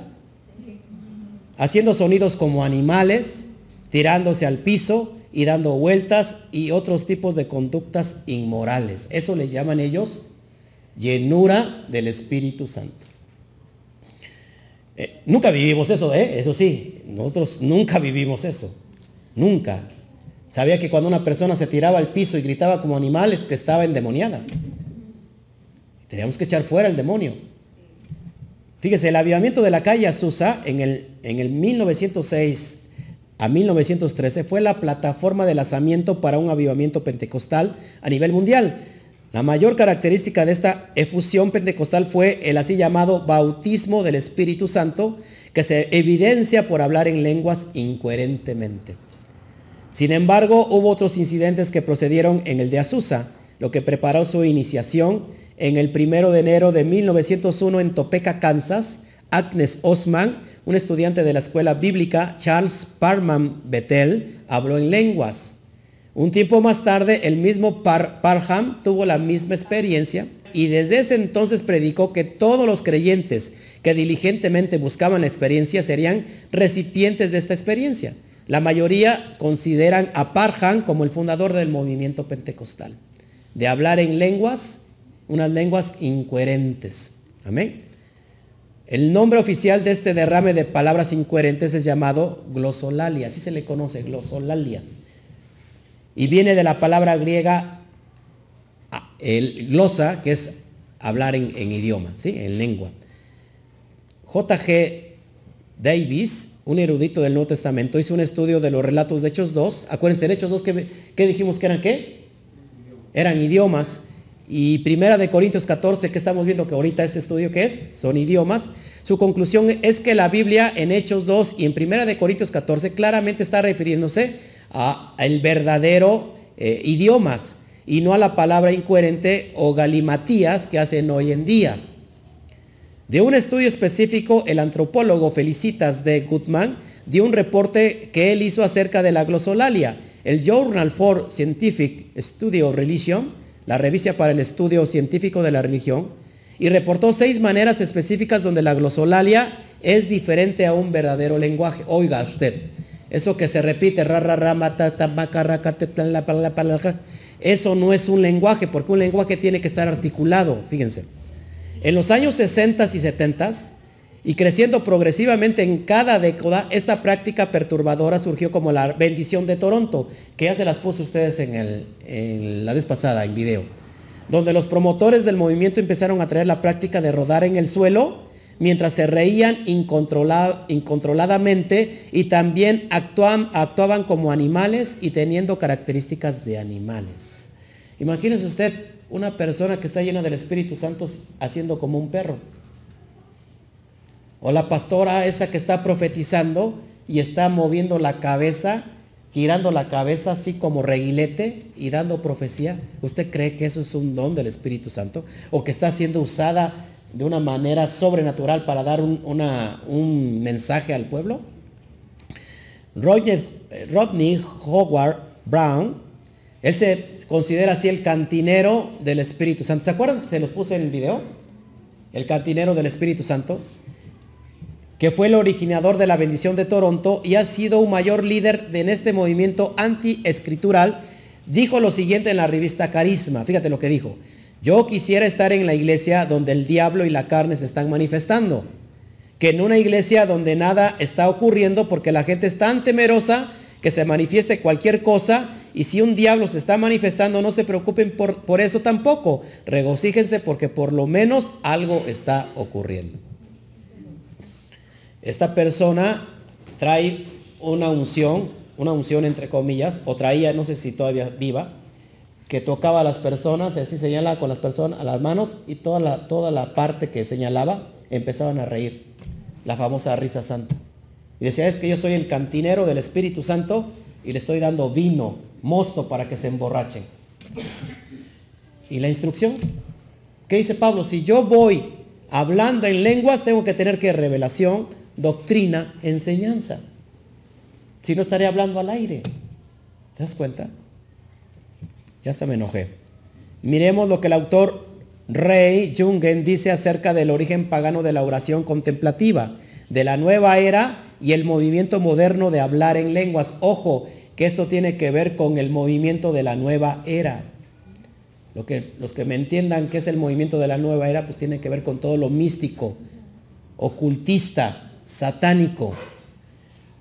Fíjate lo que dice él. Cuando uno entra en las capas más profundas de la oración contemplativa, tarde o temprano experimenta el vacío, la soledad de nada, el profundo silencio místico, una ausencia del pensamiento, o sea, es decir, dejar tu, poner tu pensamiento en blanco, así como muchos están ahorita ya están así en blanco. El profundo silencio místico, una ausencia del pensamiento.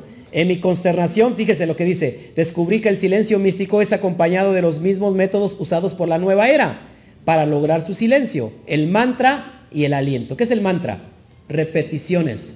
La oración contemplativa es la repetición de lo que se refiere como palabra de oración o palabra sagrada, hasta que uno llega a un estado donde el alma en lugar de la mente contempla a un Dios.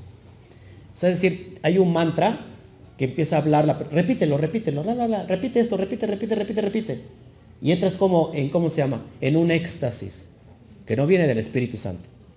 El maestro de oración contemplativa, Willigis Jagger, lo instruyó de esta manera. No reflexionan en el significado de una palabra, dice. El pensamiento y la reflexión debe de cesar. Es decir, no tienen que tener uso de razón. Como, como insisten todos los escritores del misticismo, simplemente digan la palabra silenciosamente, dejando ir todo sentido y pensamiento. Silencio, postura de cuerpo apropiada. Esto lo hacen en el en el yoga, en todas las, doctrinas místicas, e inclusive lo hacen en el judaísmo, dentro de la cábala. Yo he visto que se ponen sus manitas así sobre sus, sus rodillas y empiezan ellos a tener un pensamiento, a, enfocarse en esa palabra y fíjate lo que pasa. simplemente digan la palabra silenciosamente, dejen ir todo sentido y pensamiento, silencio, postura de cuerpo apropiada y más que todo vaciando la mente por medio de qué? De la oración repetitiva es la práctica de los místicos en todas las religiones del mundo. Esto no es, esto no, esto no viene, o sea, esto que están usando aquí los místicos viene del diablo. Y el diablo está usando de alguna manera también a toda la cristiandad, a todo el... Cuando digo cristiandad me refiero al catolicismo, a los testigos de Jehová, a los mormones, a los, ¿qué será?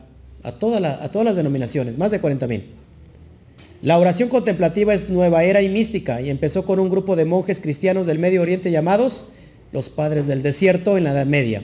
Ojo, monjes cristianos.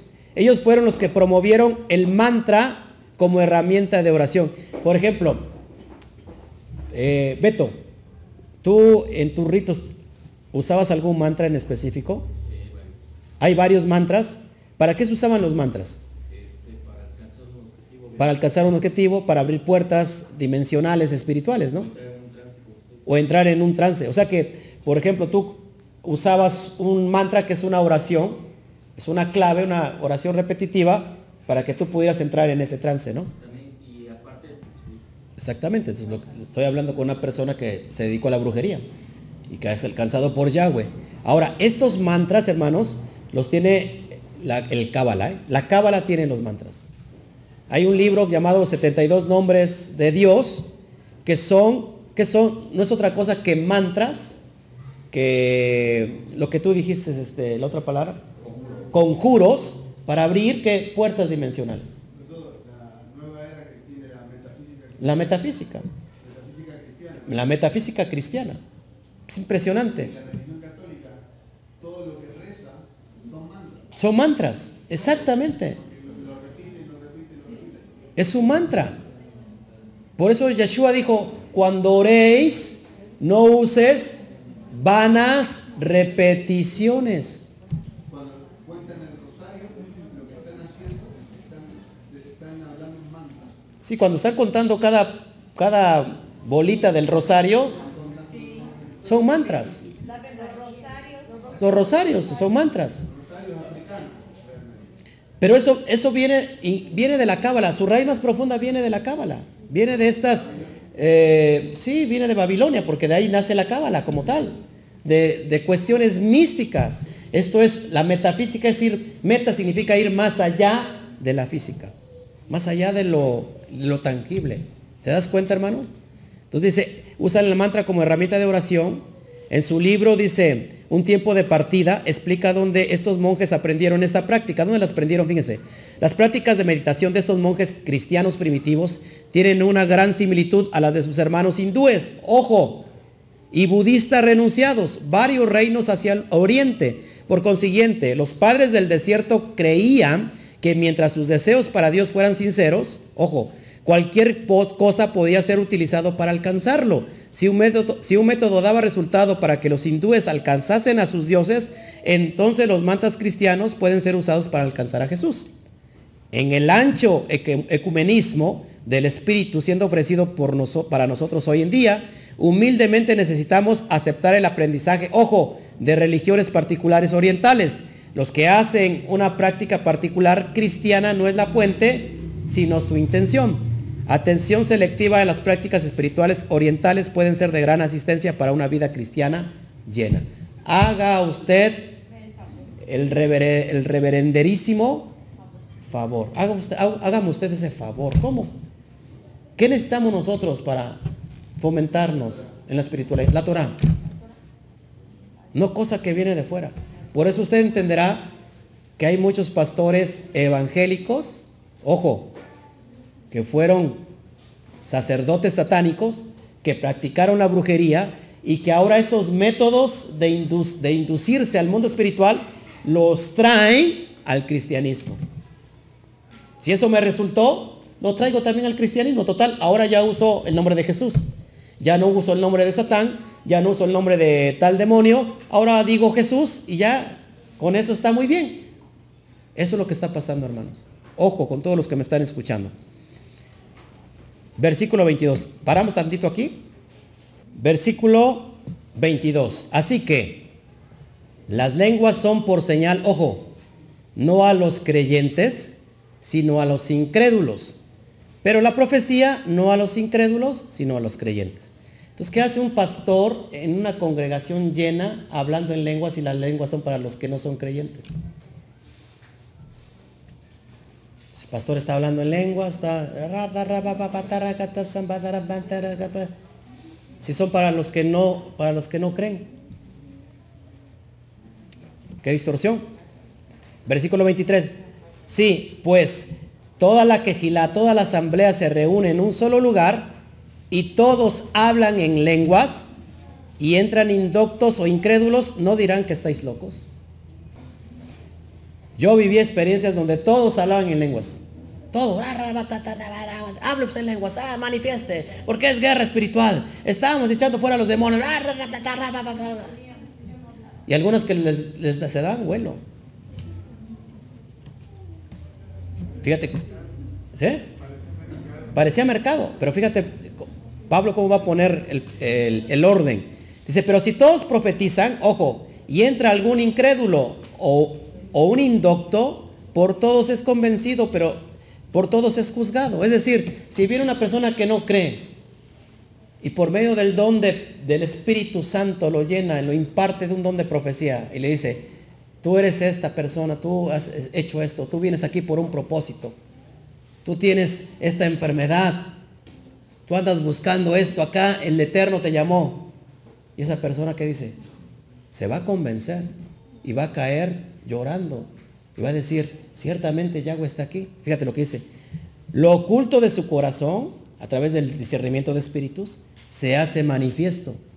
Y así postrándose sobre el rostro, adorará Elohim, declarando que verdaderamente Elohim está entre vosotros. No dice se cae de espaldas. Dice que, dice postrándose sobre el rostro, es decir, se inclina de rodillas, tocado por el Espíritu, avergonzado. ¿Cuántas personas no ha pasado aquí eso? Que viene y, el, y, el, Padre le da palabra profética. Yo no conozco su vida, pero por el, por el, el, el discernimiento de espíritus, ese don sobrenatural, uno le da palabra profética. ¿Cómo sabe la persona esto? Ciertamente ciertamente eh, Yahweh está aquí. Pero si yo le dijera, no lo entendí nada, pero botellita de Jerez. Versículo 26. ¿Qué, hay pues, hermanos? Dice Pablo, entonces, ¿qué vamos a hacer?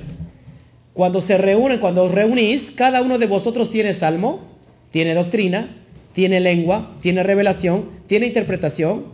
Hágase todo para edificación. Todo lo que se va a hacer en, cuestión de los dones sobrenaturales tiene que ser para qué? Para edificación.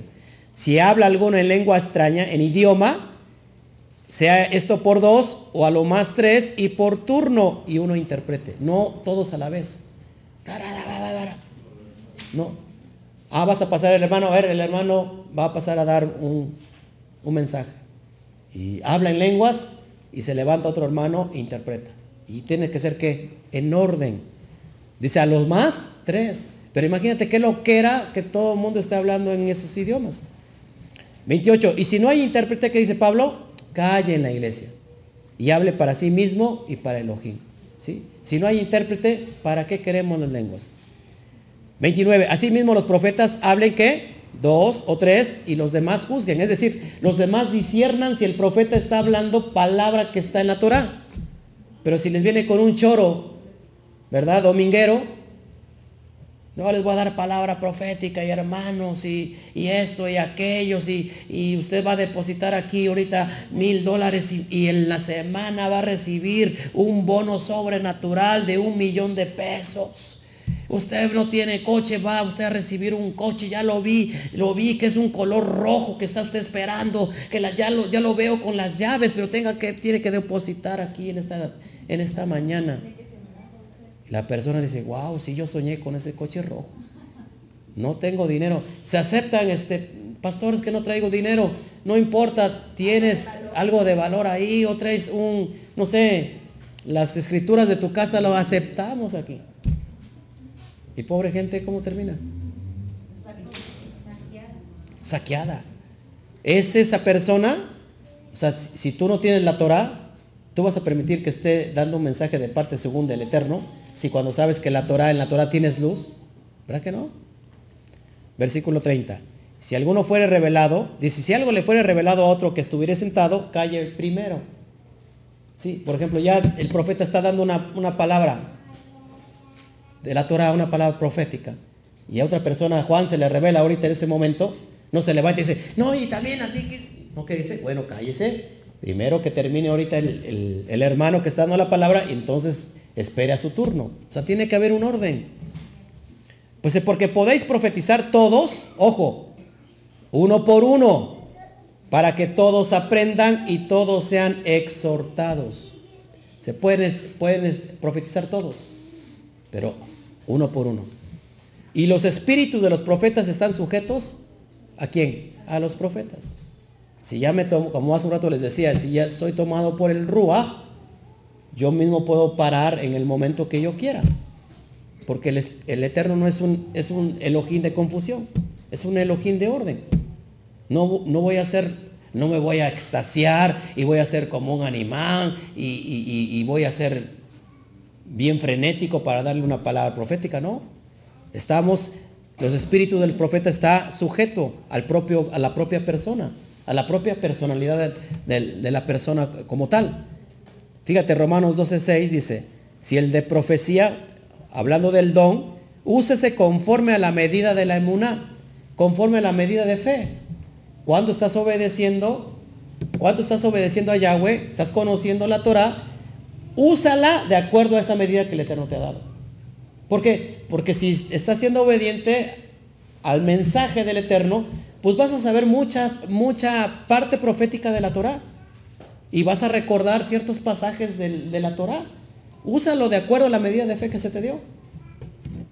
No se puede, es que se ha manipulado el, don profético.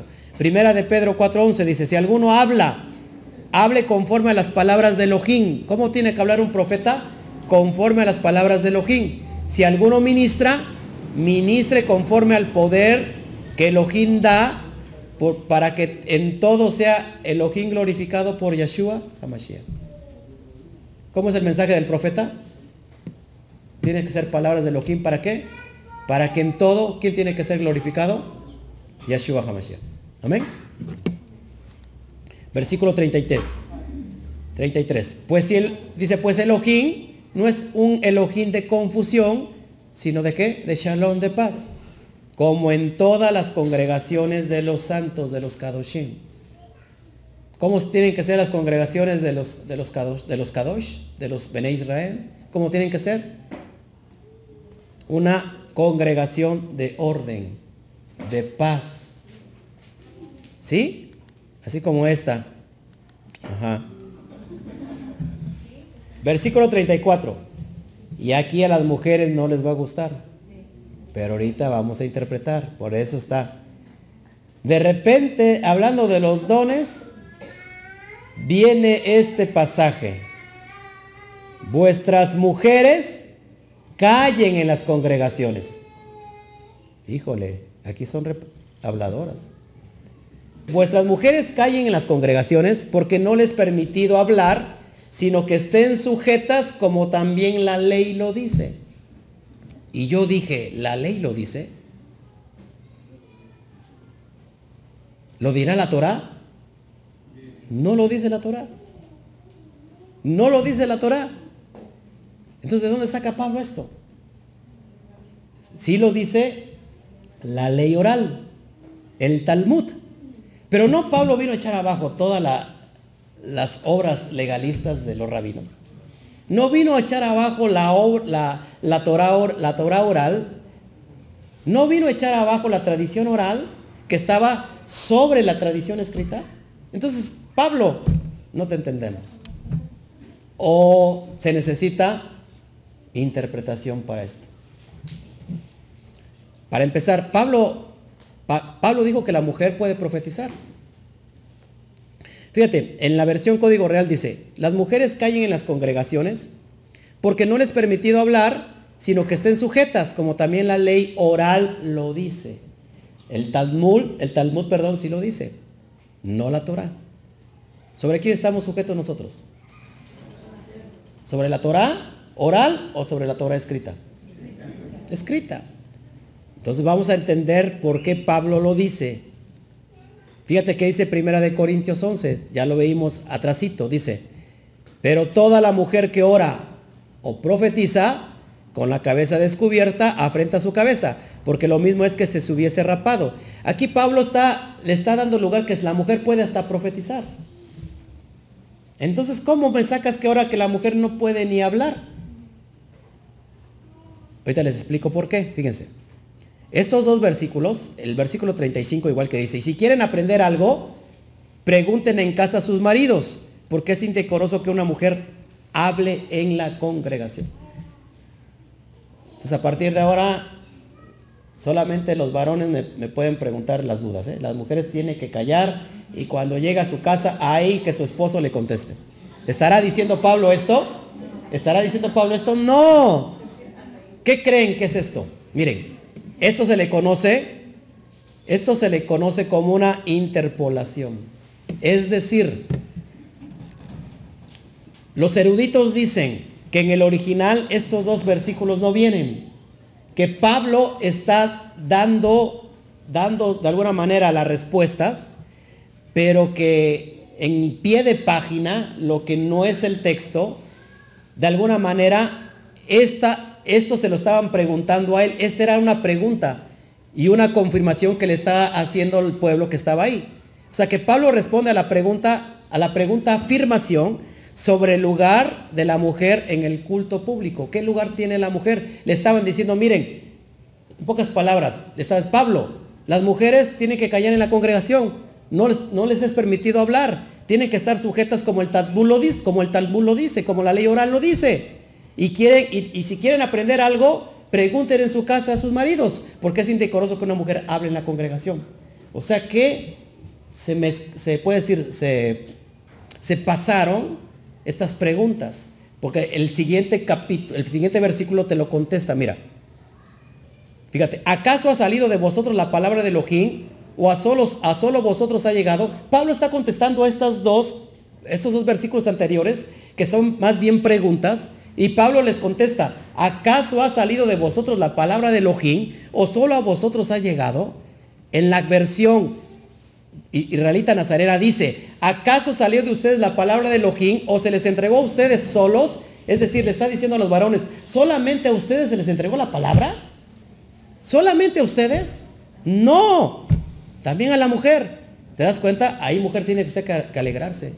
La estoy defendiendo y usted está más, más pacheca que otra cosa. A ver, ¿sí queda entendido aquí entonces, hermanos? Para que no nos hagamos bolas. Es una interpolación, ¿sí? Es algo que, por ejemplo, yo mi... Sí, donde el copista, de alguna manera, el que está copiando, introduce esta interpolación como si Pablo lo estuviera diciendo. No, aquí en realidad es una pregunta, vamos a leerlo otra vez. Fíjate, eh, Pablo va a responder a estas dos preguntas, que más, más que preguntas eran una como afirmación de los varones judíos. Saben que ella, estos gentiles, esas que es gentiles, nada más se la pasan, hable y hable. No estamos acostumbrados nosotros en una sinagoga judía que la mujer esté hablando. ¿Por qué no estamos acostumbrados? Porque hay una ley oral en el Talmud que, lo, que no lo permite. Que la mujer tiene que estar sujeta, tiene que estar callada. Eso lo dice el Talmud. La ley oral.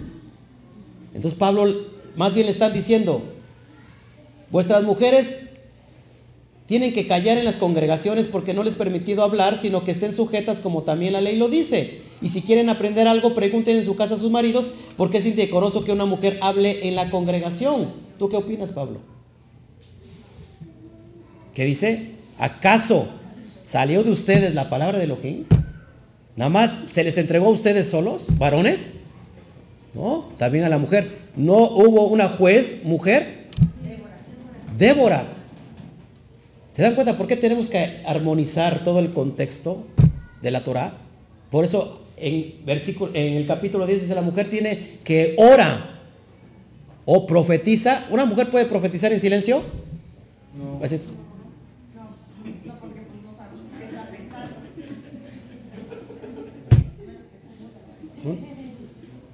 Profetiza con qué? Con voz, con en alto. ¿Qué es lo que dice Pablo? Bueno, si va a profetizar, cúbrase la cabeza nada más. No está diciendo cállese. No, la mujer está más dormida que nada. Por eso les va como les va. ¿Sí estamos entendiendo, hermanos? Versículo 37. Ahora, este es un gran problema porque algunos afirman que, en la Torah sí viene. Que no, no, está escrito, pero viene del pensamiento de Dios y que la mujer tiene que respetar eso.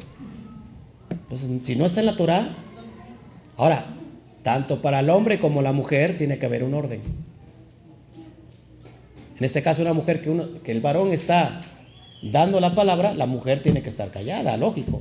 No va a estar hablando y repitiendo, ah, no, es que eso no, no, tiene que estar callada. Ahora, por eso una mujer, una mujer tampoco puede levantarse como una pastora.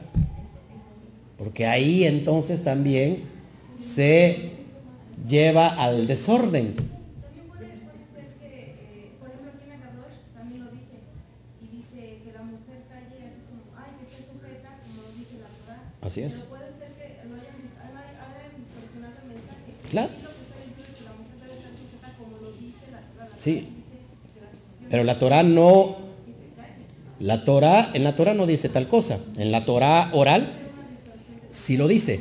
O bien estamos sujetos entonces a la, a la Torah escrita o la Torah oral. La interpolación se debe referir a, que interpolación es cambio de polo. Sí. Que, que, pasa de pregunta a afirmación. No, por ejemplo, mira, fácil. El libro que tú estás escribiendo, supongamos, hicimos, hicimos unos ajustes, ves que te puse ahí unos ajustes en el, fuera del margen.